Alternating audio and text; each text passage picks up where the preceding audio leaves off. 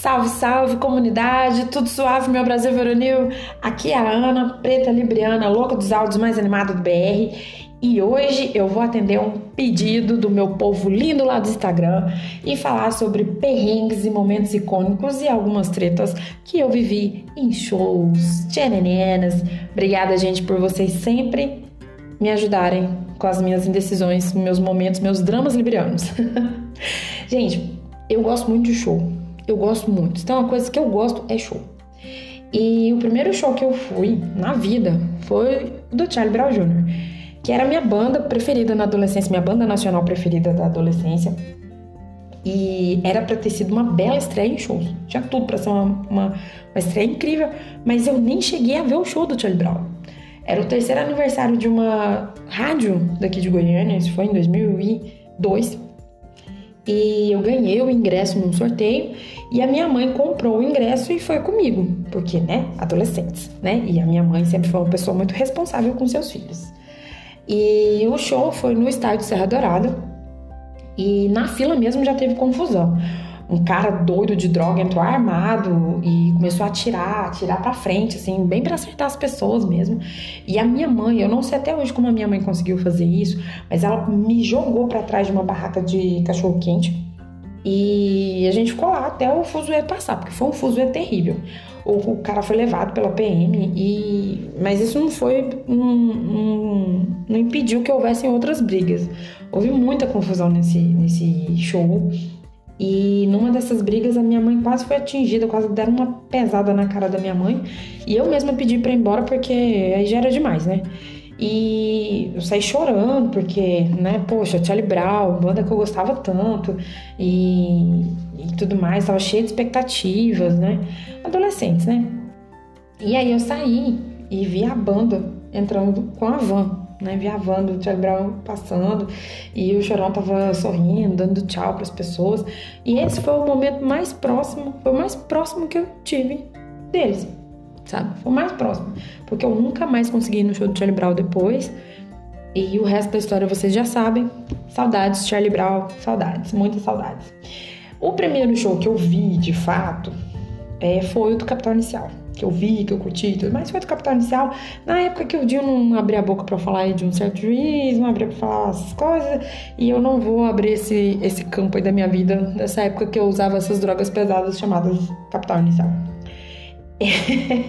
Mudando de assunto, é, eu gosto muito de show, mas tem um festival que eu morro de vontade de ir, que é o Rock in Rio. Ai, gente, eu não sei o que, que é, mas a vibe do Rock in Rio é uma vibe que eu gosto muito e eu tenho muita vontade de ir no Rock in Rio de verdade. Em 2001, eu, uma mera adolescente de 14 anos, 14 aninhos de idade, chorei litros porque a minha mãe me impediu de ir no Rock in Rio, ela me impediu de tentar participar do, dos sorteios para ganhar o ingresso. Minha mãe foi categórica, não vai. Meu pai também falou, não, Luísa, não tem condições de você ir, né? Eu tinha 14 anos de idade, né, gente? É, e ela me impediu de ir no, no Rock in Rio 3, me impediu de ver a banda que eu mais gosto, que é o Guns N' Roses. Gente, eu sou muito fã de Guns N' Roses, muito mesmo. E eu fiquei muito chateada com minha mãe na época. Nossa, eu fiquei chateadíssima. Fiz todo aquele drama de adolescente, porque né, os adolescentes eles sempre acham que o amanhã não existe, né? Fiz todo aquele drama, meu Deus, nossa, quando eu lembro disso, mãe, olha, parabéns pela paciência, viu? Nossa senhora, quando eu lembro do tanto que eu fiquei chateada, ai que desnecessário.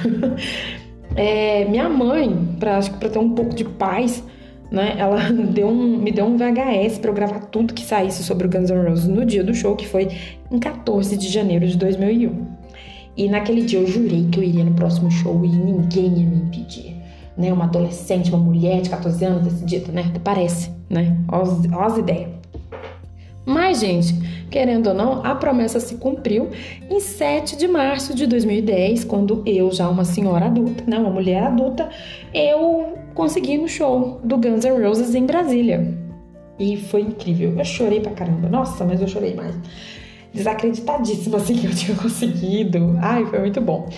Só que é, eu não tinha câmera e eu queria muito registrar o show. E apesar de ter ido de excursão, o pessoal da excursão, metade foi para a pista, prêmio, e a outra metade foi para arquibancada e eu fiquei no meio, na pista.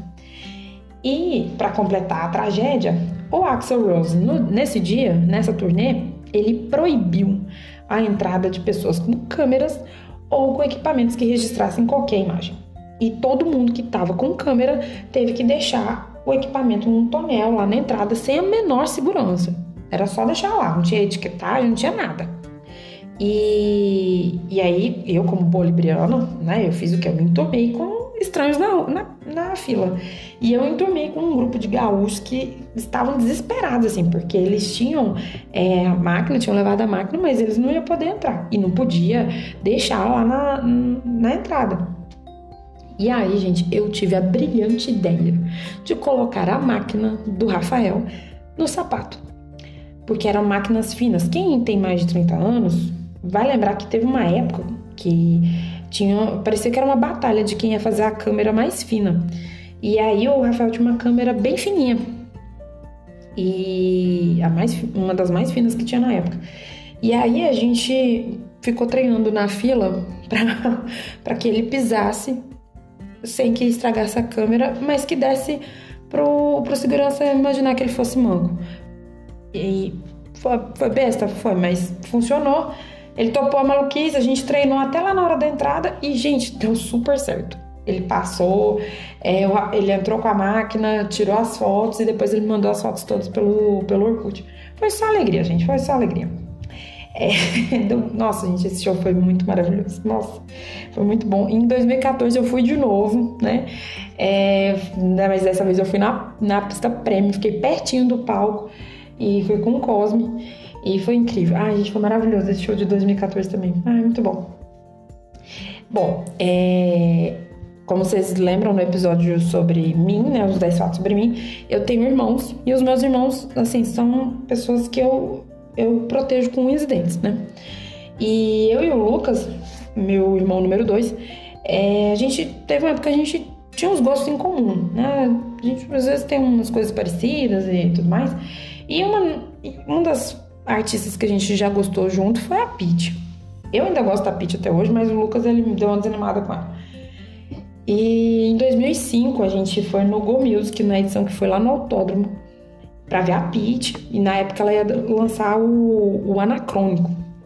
E aí tava tudo certo, a gente tava com ingresso, todo mundo empolgado, animação, só eu e meu irmão, pá, pá, pá. E aí quando a gente chegou lá, o Lucas não pôde entrar, porque ele era menor de idade e o conselho tutelar tava lá e só deixou o menor de idade entrar com autorização assinada pelos pais. O fato de eu ser a irmã dele, a irmã mais velha e maior de 18 anos, é, não foi suficiente para o conselho tutelar nem para uma rica de adolescente que estava lá.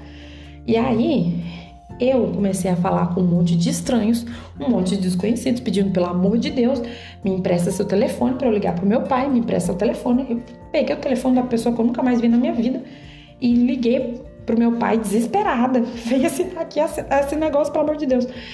E aí, beleza. Meu pai falou que ia e meu pai foi. E o Lucas, tadinho, o Lucas já tava super descrente, adolescente, né, gente? Lucas já tava achando que não ia dar certo, que, que, que ele ia ter que vender o ingresso para poder voltar para casa. Meu irmão é, é ariano, né? Isso tem uma coisa que arianos não têm, é paciência, né? E eu falei, não, vamos sim, a gente vai entrar sim. Gente, aí vocês lembram que eu falei assim no episódio lá do 10 fatos sobre mim, que eu, quando mexem com os meninos, eu não vejo nada, né? Eu não vejo nada. É, um segurança começou a zoar com a cara do meu irmão e porque ele tava sem, ele, ele não ia entrar, falando um monte de merda pro, pro Lucas. Gente, eu não vi foi nada. Na hora, o homem imenso, eu não vi foi nada. Na hora que eu vi ele zoando meu irmão, eu fui pra cima desse cara, comecei a falar um monte de coisa para ele, apontei dedo na cara dele, mandei ele pro inferno, mandei ele tomar naquele lugar, falei que, era, que ele era uma, um, um, ridículo, um escroto, ficar zoando adolescente ao tamanho dele para ficar fazendo isso. Mandei lá, nossa, falei um monte de merda. E aí, quando eu olhei, tinha um monte de adolescente atrás de mim, assim, porque ele tava zoando outros adolescentes também. Meu pai chegou, assinou a, a, a autorização e a gente tava tão empolgado. Então, assim, nossa, a gente tem que ver logo o show da Pete, né? Ai, meu Deus. E aí a gente saiu correndo. Aí no que a gente saiu correndo, a polícia veio atrás da gente porque a gente furou a barreira policial. De tão empolgado que a gente tava, a gente passou pelo, pelos policiais e a gente nem viu. Furamos a barreira e fomos. Gente, aí quando a gente viu, tinha quatro policiais atrás da gente. pra gente fazer a revista e tudo mais, né? Mas beleza, né? A gente explicou que a gente só tava empolgado, ninguém tava fugindo de nada. Até porque ia achar o que? Nada, né? A gente não tinha nada. O show foi ótimo, né? Eu pulei muito. E, inclusive, gente, eu acho que eu quase quebrei o pé de uma pessoa, porque eu usava coturno. Gótica trevosa, né?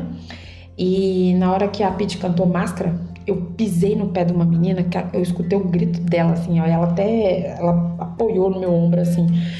E, moça, se você estiver ouvindo esse, esse podcast, desculpa se eu quebrei seu pé, tá? Desculpa. Se você foi uma menina que sofreu um pisão no show da Pitty em 2005, desculpa, tá? Me perdoe. Não foi por querer. Bom, em 2012, é, teve também, a gente, eu tive um momento muito legal, mas dessa vez com o meu, meu outro irmão, Daniel. É, Daniel, para você, vocês que não conhecem Daniel, Daniel, diferente do Lucas, Daniel é Capricórnio. É, e o Daniel, ele às vezes ele parece que é mais velho que eu, como todo capricorniano, né? Capricórnio já nasce velho, né? E Daniel gosta muito de música dos anos 80 e eu gosto muito de Xuxa, gosto muito de Paquitas. E aí, na festa Plock, as Paquitas iam estar lá e eu falei, ah, mas eu vou. E a gente foi, foi muito divertido é, eu espiroquei e cada hora que eu, eu dava uma espirocada, o Daniel ia se afastando de mim. O Daniel ia se afastando, o Daniel ia se afastando. E aí, quando é, elas começaram a cantar Lua de Cristal, eu subi no palco com a ajuda das minhas amigas Ludmilla e Débora. Eu subi no palco e cantei Lua de Cristal com as Paquitas. O Daniel simplesmente desapareceu. E só apareceu de novo quando o show acabou. Porque, nas palavras dele, é, era a hora que ele teve certeza de que eu não ia mais matá-lo de vergonha. É, meu irmão tem esse tipo de coisa mesmo. Mas, gente, foi incrível. Inclusive, uma das Paquitas é a que participou da última edição da Fazenda, a Kátia Paganotti. Eu tirei foto. Ai, foi incrível, foi incrível esse dia. Ainda em 2012, eu fui é, no show do Leone. Realizei esse sonho aí de, de curtir um show do Leone, que é um cara que eu gosto muito um cara do qual eu sou bastante fã. E, gente, ele é maravilhoso. Ai, que homem. Nossa, que homem incrível. E eu fui sozinha. Encontrei amigas lá no, onde foi o show, é, no falecido Samaúma. E encontrei as meninas lá e tal. E eu tava muito feliz porque eu tinha conseguido ir nesse show. Mas assim, eu tava num nível, num nível que eu cantei pra caramba, eu dancei muito e foi tão, tão estardalhada assim o negócio que eu fiz que o Leone ele apontou para mim e falou: aquela menina é a mais animada dessa noite. Se eu achei ruim, de forma nenhuma. Inclusive, Leone, saudades, volta para Goiânia, por favor. Nunca te pedi nada. Bom, é, teve essa edição em 2005 do Go Music, mas teve outra também em 2013. E aí, a de 2013, eu fui com meu quarteto fantástico, né? Thaís, Pablini e Leandro, né? Maravilhoso. E a gente foi pra curtir a banca, que era a banda que o campeão tinha formado depois da morte do Chorão, o D2 e, claro, Biquíni Cavador, que é sempre assim um, um evento à parte, né? E de rabeira veio o Skank, o J Quest, que Nobody As Door. E eu tava durante contato, para quem não me conhece, eu sou míope, né? Sou muito míope. E na época eu só usava lente de contato. E a minha lente estava muito velha e com aquela fumaça, suor e todas as misturebas é, de suor com fumaças e coisas do tipo. O meu olho esquerdo ficou muito irritado. Tinha uma irritação muito absurda no olho esquerdo. E eu sou mais míope do, do olho esquerdo do que do direito. Então vocês imaginam, eu só com o olho direito, com lente de contato, sendo, né? Temos essa, essa disparidade aí de, de graus né, passando a noite inteira lá no Goiânia Arena. É, os shows atrasaram muito. O Biquíni Cavadão mesmo começou a tocar já era perto de 5 horas da manhã. E a banca foi tocar já era 7 horas da manhã. O, o Champion entrou lá já falando bom dia. Foi um show muito bom, inclusive. É, mas 7 horas da manhã, a gente já chegou lá às 9, a gente ficou até 10 horas da manhã. Foi mais de 12 horas no show. É coisa que só quando a gente tem menos de 30 anos a gente faz. É, só isso mesmo. Bom, como eu falei, Biquíni Cavadão é um, é um show assim que é de lei. Quarteto Fantástico vai. Isso é o mérito da Pablini.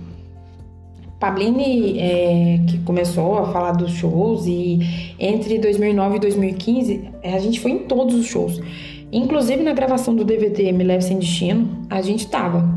E se vocês ouvirem esse álbum, tem gritos meus e do Quarteto Fantástico por lá. E só que em 2009 ia só eu e a Pabline. E eu sou péssima, gente. Eu sou péssima para medir distância. Sou péssima. E o show foi num bairro muito distante de onde a gente morava. Aliás, é um bairro distante de tudo, que é o setor Jaú, para quem não, é daqui de Goiânia. Para quem é de Goiânia já vai sacar a referência. E aí, eu convenci a Pabline de que a entrada do setor era muito próxima de onde era o show, que era lá no clube. E a Pabline foi. Pabline, como uma boa amiga inocente, ela acreditou em mim. E a gente. Ah, então vamos pegar qualquer ônibus, porque a gente já tinha perdido o ônibus que entrava no, no Jaó, só tinha um ônibus que entrava no Jaó nessa época, e ele passava de uma em uma hora. A gente correu atrás do ônibus e o motorista é, não esperou a gente. Foi uma humilhação. E eu falei: não, a gente pega outro ônibus, desce lá na entrada do Jaó e vai a pé, porque é pertinho. Só que, claro, não era pertinho, né, gente? Era 10 e tanto da noite. É, quando a gente desceu, a gente se deparou com um lugar totalmente escuro, um matagal imenso. E a gente teve que ir, né? Porque ficar parada aqui não ia dar certo. E a Pabline começou a rezar o Salmo 23. Porque a Pabline é dessas. E, e foi incrível a reza da Pabline, porque ela ficou alternando os versículos do Salmo 23 com um palavrão sabe? É, porque os motoristas passavam, começavam a mexer com a gente e ela começou a responder tudo. Era tipo, o senhor é meu pastor, nada faltará. E passava alguém e falava, oh, seus gostosos, não sei o que. Ela, vai a merda, vai cagar, vai tomar no cu. Linda, maravilhosa, né? e, e a gente foi, a gente andou tudo, tudo, tudo, tudo. A gente foi até lá na entrada. Quando a gente chegou lá, né, perto do show, a gente pensou, agora tá tudo bem, a gente tá segura, né? É, mas não, né? Não tava. Nesse dia, só para vocês terem uma noção, é, a Pabline ganhou o ingresso de aniversário e a gente participou de uma promoção, tinha uma promoção rolando na época, você comprava 12 latinhas e trocava por um ingresso. Aí você ganhava o ingresso, né? E aí a gente comprou 12 latinhas e a gente entregou para uma amiga da Pabline e a gente ficou com o ingresso. E, ou seja, o ingresso foi 12 reais. E aí, o cambista foi tentar vender pra gente o, o, ingresso que a gente já tinha por 25 reais. E aí a gente falou, não, obrigado, valeu, bem educadinhos, né? Consciência de classe. E o cambista começou a xingar a gente. Ele começou a falar que a gente. Ah, vocês são umas faxineiras metidas, vocês não estão indo pra show porcaria nenhuma, mais barato o quê? Mais barato que o meu? Vocês estão mentindo. Vocês vão lavar banheiro, suas vagabundas, suas folgadas, e começou a xingar a gente. E aí a Pabline respondeu tudo à altura. A Pabline xingou esse homem pra caramba. Mas, nossa, mas, ó, foi sua de palavrão. E. Ai, meu Deus. Não, ele foi xingando assim, ó. É, foi até mesmo, até ele cansar, sabe? A Pabline xingou ele pra caramba. É, mas pelo Biquíni Cavadão sempre vale o sacrifício, gente, porque foi nossos shows do Biquíni Cavadão. Se você que está aí me ouvindo nunca foi no show do Biquíni Cavadão, vá. É maravilhoso, maravilhoso. É show. É, é show que você, você, quer mais. É show que você, você vai mais de uma vez, porque é, é muito bom. É muito bom. A vibe, o astral. O Bruno é um, é um líder muito, muito carismático. A banda toda é muito legal. Ai, gente, é muito bom. Só vai, só vai, tá? Bom, é, outro perrengue envolvendo o biquíni cavadão rolou em 2010. Aliás, eu já vou deixar aqui um parêntese que é, shows de biquíni cavadão daria um episódio completo. Porque, ó, a gente já foi em muitos shows e, nossa, sempre tem história. Mas em 2010, é, Thaís e Leandro, nossos amigos né? Nossos compadres, pai do nosso afilhado, é, pais, né? Eles entraram pro bonde do show do Biquíni Cavadão. E o Leandro, na época, era um cara, eu vou ter que dispor aqui, viu, amigo? Desculpa aí, mas eu, vou, eu preciso contar essa parte. Leandro era um cara que, quando lia open bar, o Leandro era, que, era um cara que queria aproveitar mesmo. Ele bebia cada gota que era servida no open bar. Bebia tudo. E nesse dia ele bebeu que nem um camelo. Mas bebeu, nossa, já bebeu tudo. Gente, tudo que vocês possam imaginar que ele bebeu nesse dia, ele bebeu. E o resultado disso foi um, um amigo altamente embriagado, matando a gente de vergonha, atrapalhando foto alheia, atrapalhando o trabalho do fotógrafo do evento, tirando a camisa na hora que o biquíni cavadão cantou Zé Ninguém e pulando, levantando a camisa pro alto, pulando nas rodinhas de, de desconhecidos. E, né? E a gente com aquela cara de meu Deus, quem é esse maluco, né? Que a gente nunca viu na vida. gente, foi, nossa, foi, foi bizarro, foi bizarro. O Leandro misturando com com gente que a gente nem conhecia. Nossa senhora, nossa, foi, foi tenso. Outro momento também que tivemos com o Biquíni Cavadão foi na gravação do DVD, quando um cara começou a, a, a encher o saco da, da Thaís e querer atrapalhar o rolê e tudo mais. A Pabline é, veio com tudo e, e derrubou o cara assim, ó, deu um empurrão nele assim. E ele caiu. E ele não encheu mais o saco. Mas ele catou umas mamonas boas nesse dia. E. tá, Pablinho faz essas coisas, né? Mas ela tava errada de forma nenhuma. Eu só não fiz mesmo porque eu não tenho tamanho. é, mas assim, episódios com biquíni cavadão é realmente. É, tem muitos, são muitas histórias envolvendo biquíni cavadão. E daria um outro episódio. Eu nem falei tudo aqui, nem falei de todos esses momentos, mas esses são, são alguns dos muitos momentos de, de show que eu passei. E se você quiser que eu continue, comenta lá no Insta ou lá no Instagram. Eu vou deixar na descrição aqui do, do, do episódio, vou deixar as arrobas para vocês me seguirem. É, se você tiver, tiver alguma, alguma coisa icônica de show para contar, é, manda para mim, conta para mim, conta para mim nas redes sociais que eu quero muito saber. Agora, se você é algum músico, ou se você quer divulgar um show aí de uma banda, ou um show legal que, que vai rolar por agora, vem agora de e-mail, hein? Manda e-mail pro podcastlda.gmail.com e vamos negociar essa publi marota aí. Gente, esse episódio ficou grande, mas eu espero que tenha valido a pena. É, se você é novo por aqui, confira os episódios anteriores que eu falo sobre futebol feminino e conto os 10 fatos sobre mim que eu mencionei ao longo do episódio. Lembrando vocês que os episódios novos saem toda terça-feira às 10 horas da manhã em todas as plataformas de streaming. Boa semana, people! Até terça que vem. Um abraço!